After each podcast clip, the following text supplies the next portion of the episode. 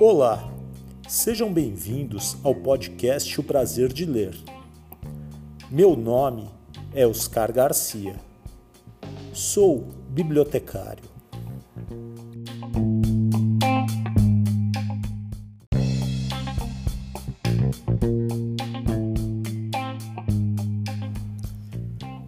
Chegamos à segunda temporada do podcast O Prazer de Ler. Desejamos um 2021 de muita leitura, muitos livros e muito, muito aprendizado. Sem esquecer, é claro, de muita saúde para todos.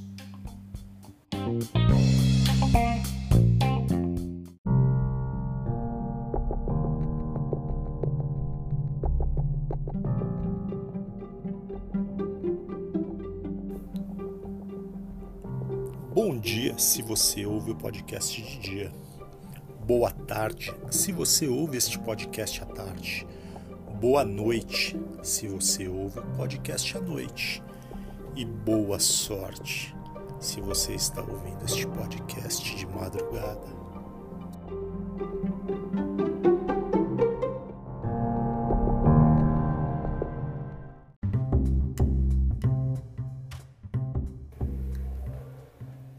Prazer de ler arroba gmail.com. Este é nosso e-mail de contato. Nos siga nas redes sociais, Instagram, podcast O Prazer de Ler.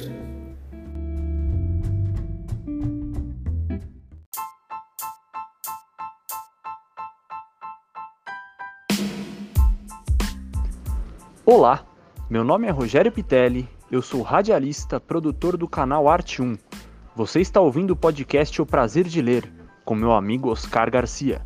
Um abraço e viva a literatura!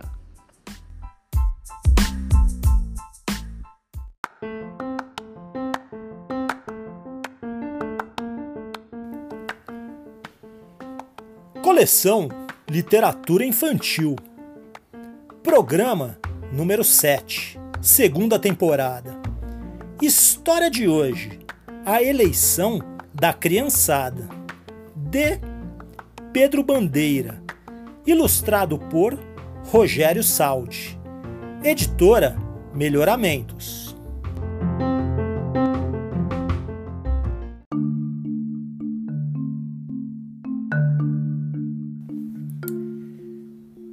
História de hoje: A eleição da criançada, de Pedro Bandeira.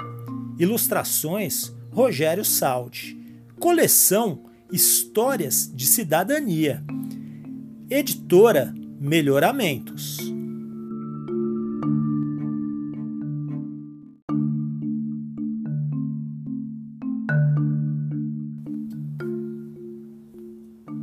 O país estava envolvido em eleições gerais para presidente, governadores senadores e deputados.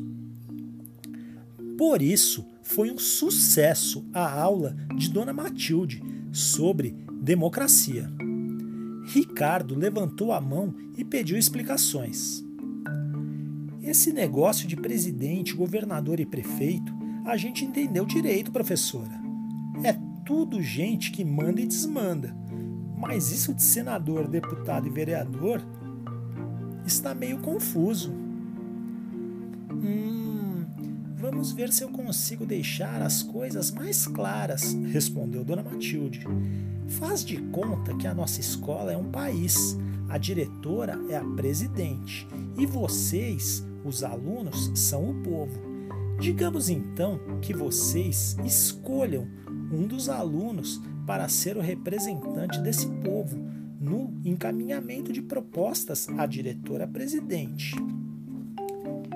Esse representante seria um vereador, no caso, de uma cidade, um deputado estadual, no caso de um estado, ou um deputado federal, ou senador, no caso de um país. Ah, eu fiquei na mesma, professora, disse Ricardo. O que faz esse pessoal todo? Eles mandam como prefeito o governador e o presidente? Ricardo, eles não mandam, eles fiscalizam o governante e dizem a ele como as coisas devem ser feitas, criando leis. Eles são os representantes do povo, ajudam o governante a fazer as coisas certas. No recreio, a turma estava animadíssima com o que tinham aprendido. Ricardo veio com a sua proposta. Ah, professora, e se a gente fizesse como a dona Matilda ensinou? A gente escolheria um de nós para representar os alunos e falar com a diretora. Tudo o que a gente acha que deve ser feito para a escola melhorar. O que vocês acham? Boa, Ricardo! Eu voto com você. Ah, eu não, falou Regis, o garoto mais provocador da classe. Eu vou voltar em mim mesmo, porque se vai ter uma eleição, eu quero me candidatar. A coisa começou por aí e foi crescendo. A criançada achou ótima essa história de eleição e Dona Matilde veio ajudar ao saber o que os alunos estavam preparando. Vejam bem, crianças, aconselhou ela. Acho que vocês devem falar com a diretora antes para saber se ela aceita essa ideia. A criançada concordou e foi nomeada uma comissão para falar com a diretora. Não houve problemas aí. A diretora concordou com a eleição e até achou muito boa a ideia de os alunos começarem a treinar essa tal de democracia. Ah, está bem, crianças, disse ela. Quem for eleito vai falar comigo para sugerir tudo o que o grupo quiser. Mas não se esqueçam de que representar uma comunidade é uma coisa muito séria. O representante não vai poder falar por si mesmo. Tudo o que ele defender tem de ser discutido antes com todos.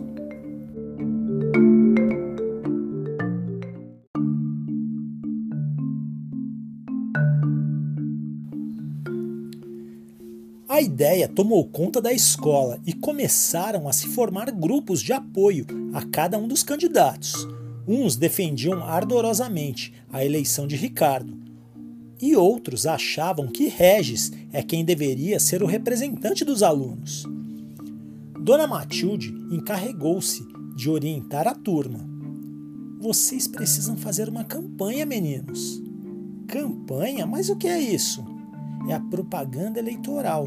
Vocês devem falar para os colegas o que pretendem fazer como representantes. Desse modo, cada aluno pode pensar nas propostas que os candidatos apresentarão para, no dia da eleição, poder decidir de qual dos dois programas gosta mais.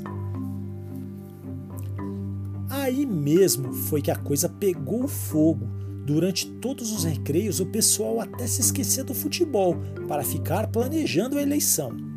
Nossa chapa vai se chamar A Escola é de Todos, propôs Márcia, que já se tornara a chefe da campanha de Ricardo.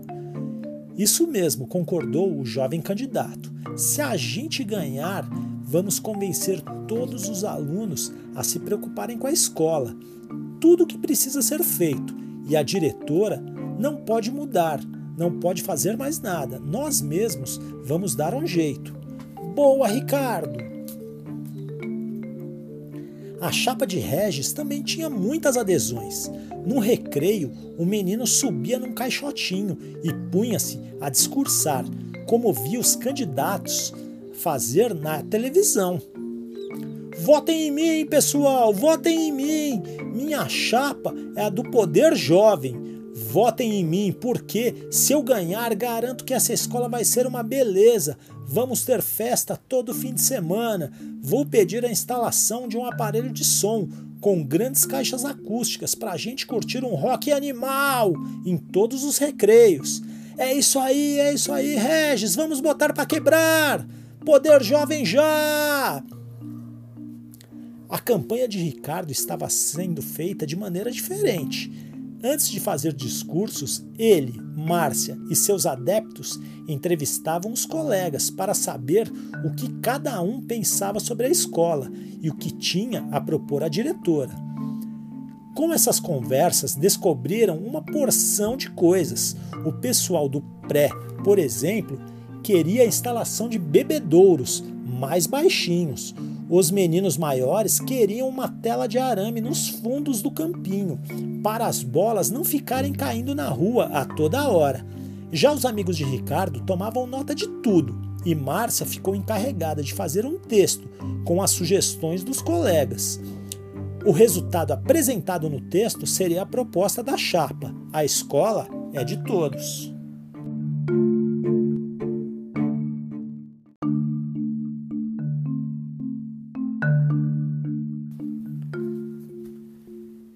Enquanto isso, em cima do seu caixotinho, Regis discursava, discursava. O texto de Márcia ficou pronto e a turma fez uma cópia para ser afixada em cada classe. Falaram com a diretora e os papéis foram grudados nas portas das salas de aula com fita adesiva. Uma cópia maior, feita com muito capricho pela própria Márcia, foi pregada com taxinhas nos quadros de aviso. Agora Ricardo já sabia o que dizer nos seus discursos. Pedia para entrar em cada uma das salas e falava com os colegas, relatando tudo o que eles tinham sugerido e dizendo como pretendia fazer, para que, se eleito, aquela proposta pudessem ser postas em prática. Quando Ricardo viu os cartazes e ouviu falar das visitas de Ricardo as classes, a turma do Regis ficou furiosa. Nós também temos de fazer a nossa propaganda, decidiu o concorrente. Nossas propostas são muito mais divertidas, mas quase ninguém presta atenção no meu discurso no pátio. Ah, temos de dar um jeito, senão vamos perder. A eleição já é amanhã. Eu tenho uma ideia, berrou Luizão, que liderava a campanha de Regis. Lembra daquela última vez, quando a gente estava de férias em Ubatuba? Lembro sim. O que é que tem, Luizão? Lembra o que a gente fez nas paredes da igreja? É mesmo. Boa, Luizão, disse o candidato. Gente, vamos fazer uma vaquinha. Preciso de dinheiro para comprar umas latas de spray. À noite, a turma do Regis trabalhou sem descanso e na manhã seguinte, quando os alunos chegaram para as aulas, foi uma surpresa tremenda. Os muros da escola estavam pichados, com frases pedindo votos para o Regis. Tinha frases de todas as cores, dizendo várias coisas. Umas até falavam mal do Ricardo. Ah, que confusão que deu aquilo! A diretora ficou muito, muito zangada. Aquela era uma escola estadual e ela nunca conseguiria verbas para repintar o prédio inteiro. Ricardo soube que o adversário seria chamado à diretoria acho que agora o Regis vai ser suspenso. Ah, vai nada, ele vai ser expulso, isso sim. Ouvindo comentários como aqueles, Ricardo correu para a diretoria. Com licença, diretora, com licença, eu queria falar uma coisa com a senhora. A diretora, que normalmente era sorridente e educada, estava fora de si, muito brava, mas controlou-se e respondeu: Agora não, Ricardo. Nem sei onde eu estava com a cabeça quando permiti que vocês começassem essa história de eleição. Achei que tudo faria parte do meu projeto educacional. Ah, mas vocês foram longe demais. Desculpe, não é com você que eu quero falar. Com licença, eu tenho de chamar o Regis. Pois é, diretora, é sobre isso que eu queria falar. Não fui eleito representante ainda, mas eu tenho uma proposta a fazer.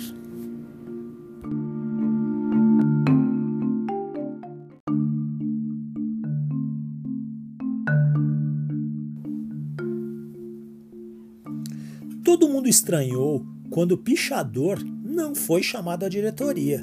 Estranharam mais ainda quando descobriram que tudo corria como se nada tivesse acontecido. Na hora do recreio, como combinado, foi levada uma caixa de papelão para o pátio e cada aluno depositou lá dentro um papel com o seu voto. Dona Matilde e a diretora abriram todos os papéis e anunciaram o resultado.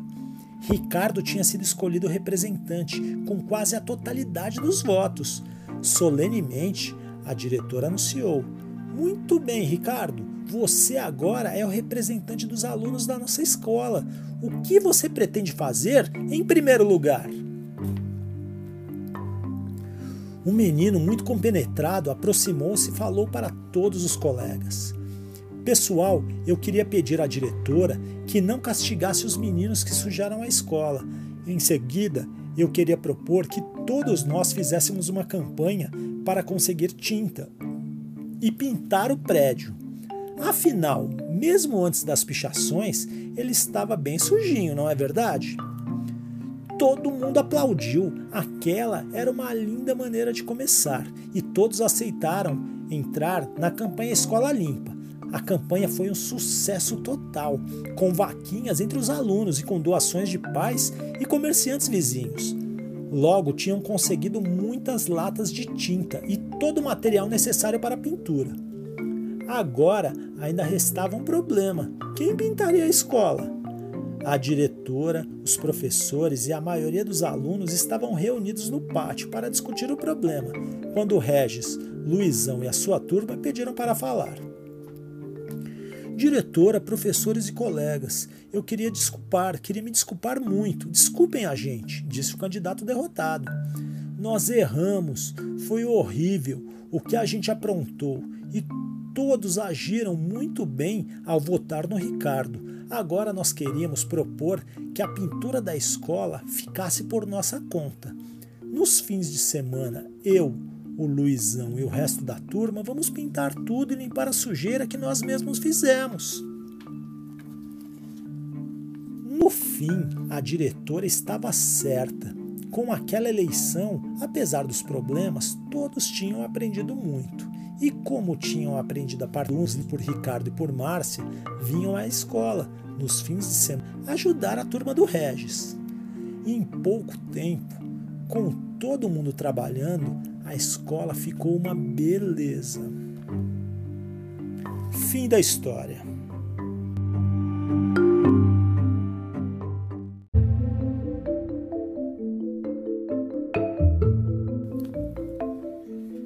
Pedro Bandeira conta de onde veio a inspiração para escrever a eleição da criançada.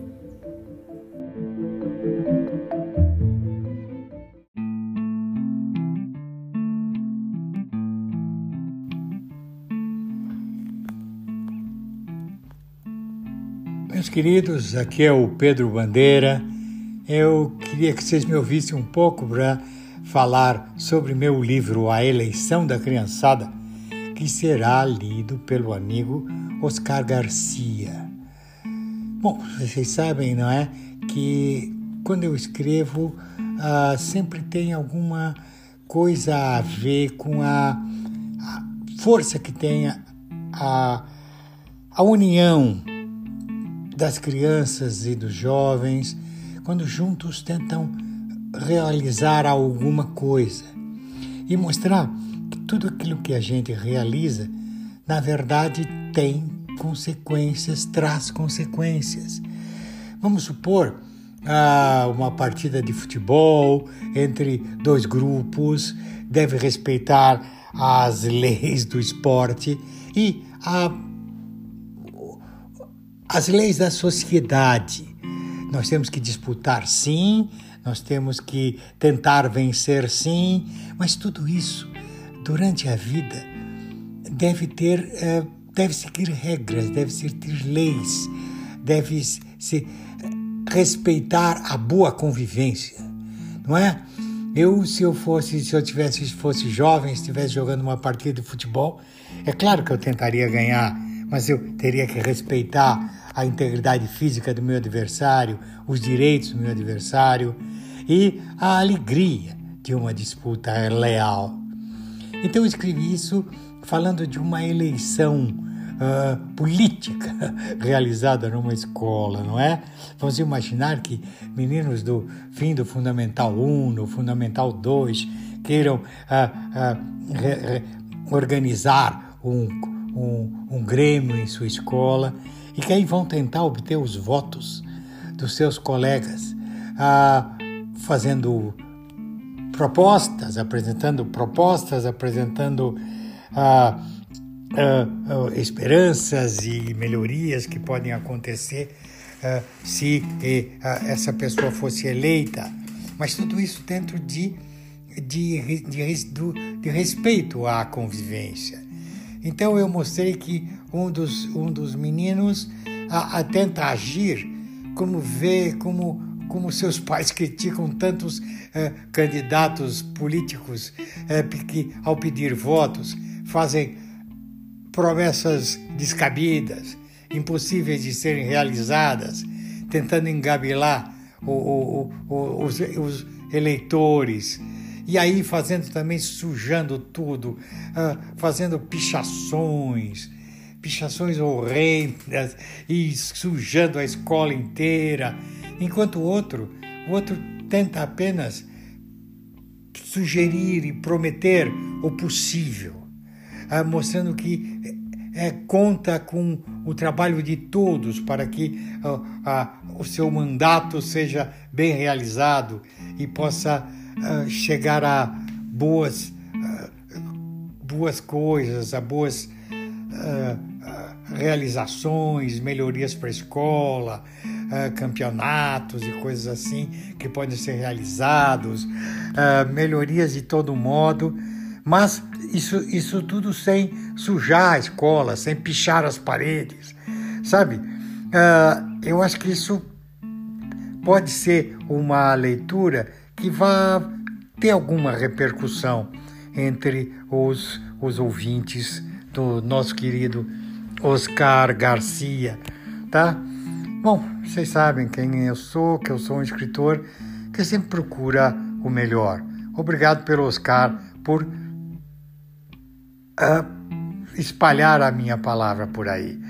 Um grande beijo do Pedro Bandeira.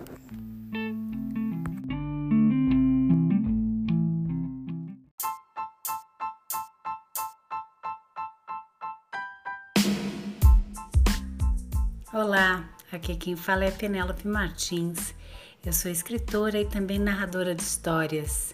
E você está ouvindo O Prazer de Ler, um podcast com Oscar Garcia.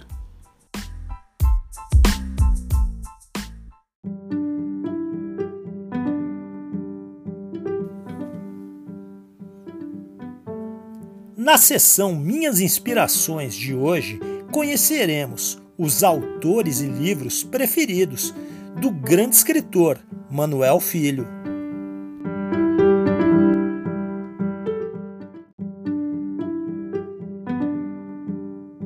Olá, eu sou o escritor Manuel Filho e eu estou muito feliz com o convite que o Oscar me fez para falar de uma coisa que eu adoro: livros e escritores. Falar dos nossos escritores, dos nossos livros favoritos, sempre é muito complicado, porque isso vai mudando ao longo do tempo. Alguns livros que te impactaram numa certa época podem, ao longo dos anos, perdendo esse impacto, né?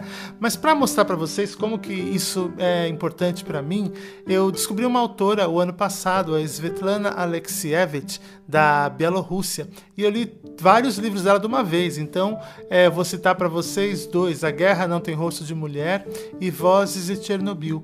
É uma grande escritora, ganhou o Nobel em 2015 e os livros dela se tornaram importantes para mim. Eu gosto muito da autora Kate de Camilo, que é uma autora americana que escreve livros para crianças, para jovens, que eu considero uma das melhores do mundo. Ela escreveu um livro que eu adoro, que se chama A Extraordinária Jornada de Edward Tulane. Outro livro que me impactou e que eu adiei a leitura dele por décadas é o Memórias de um Sargento de Milícias, do Manuel Antônio de Almeida, meu xará.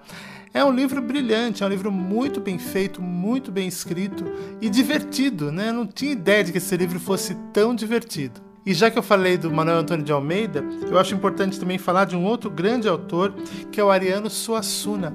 É, de alguma maneira, eu acho que esse livro, Memórias de um Sargento de Milícias, conversa com o Alto da Compadecida.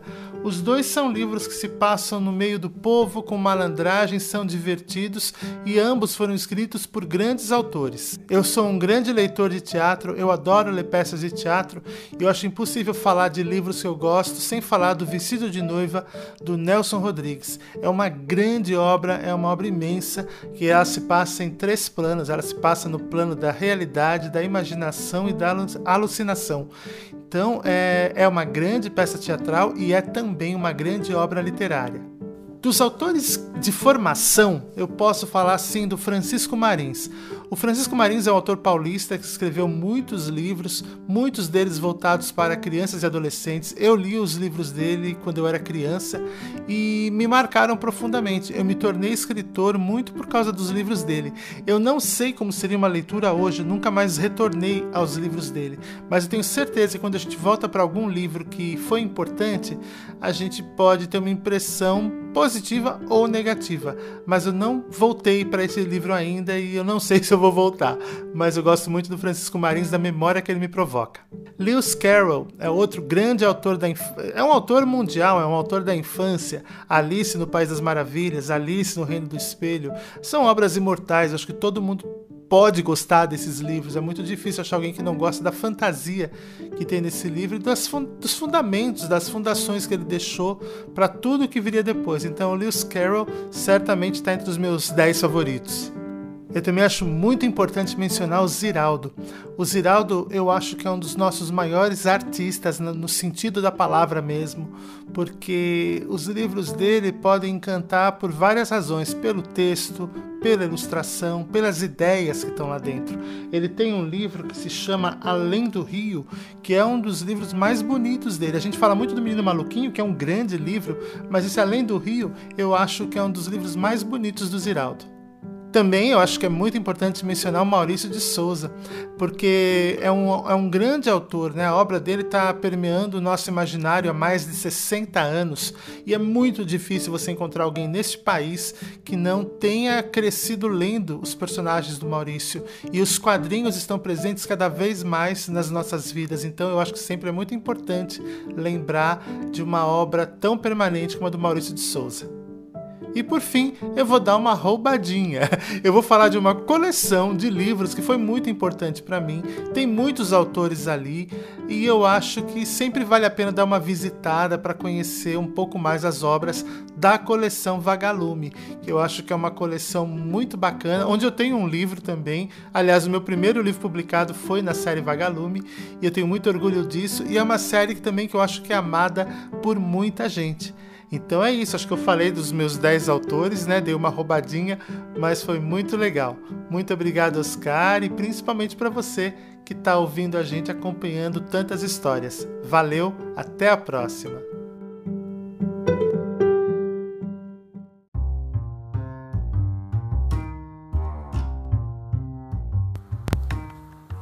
Pedro Bandeira nasceu em Santos, em 1942.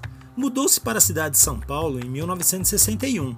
Trabalhou em teatro profissional como ator, diretor e cenógrafo. Foi redator, editor e ator de comerciais de televisão. Como escritor, sua carreira se iniciou com as primeiras histórias infantis publicadas em revistas de banca da editora Abril em 1972. A partir de 1983, tornou-se exclusivamente escritor, com o livro O Dinossauro que Fazia Au Au. Sua obra direcionada para crianças, jovens e jovens adultos reúne contos, poemas e narrativas de diversos gêneros. Em 1984, Pedro Bandeira lançou o livro A Droga da Obediência, que deu início à sua série de maior sucesso, Os Caras. Pedro Bandeira publicou mais de 100 livros e vendeu mais de 20 milhões de obras. Recebeu vários prêmios como Jabuti, a PCA, Adolfo Eisen e o altamente recomendável da Fundação Nacional do Livro Infantil e Juvenil.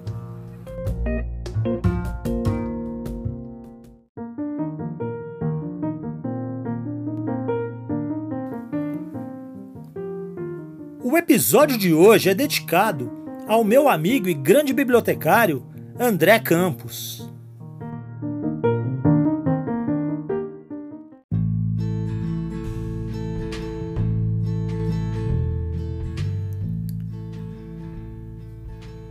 Chegamos ao final de mais um episódio. Espero que todos tenham gostado. Temos essa história e muitas outras aqui no podcast O Prazer de Ler.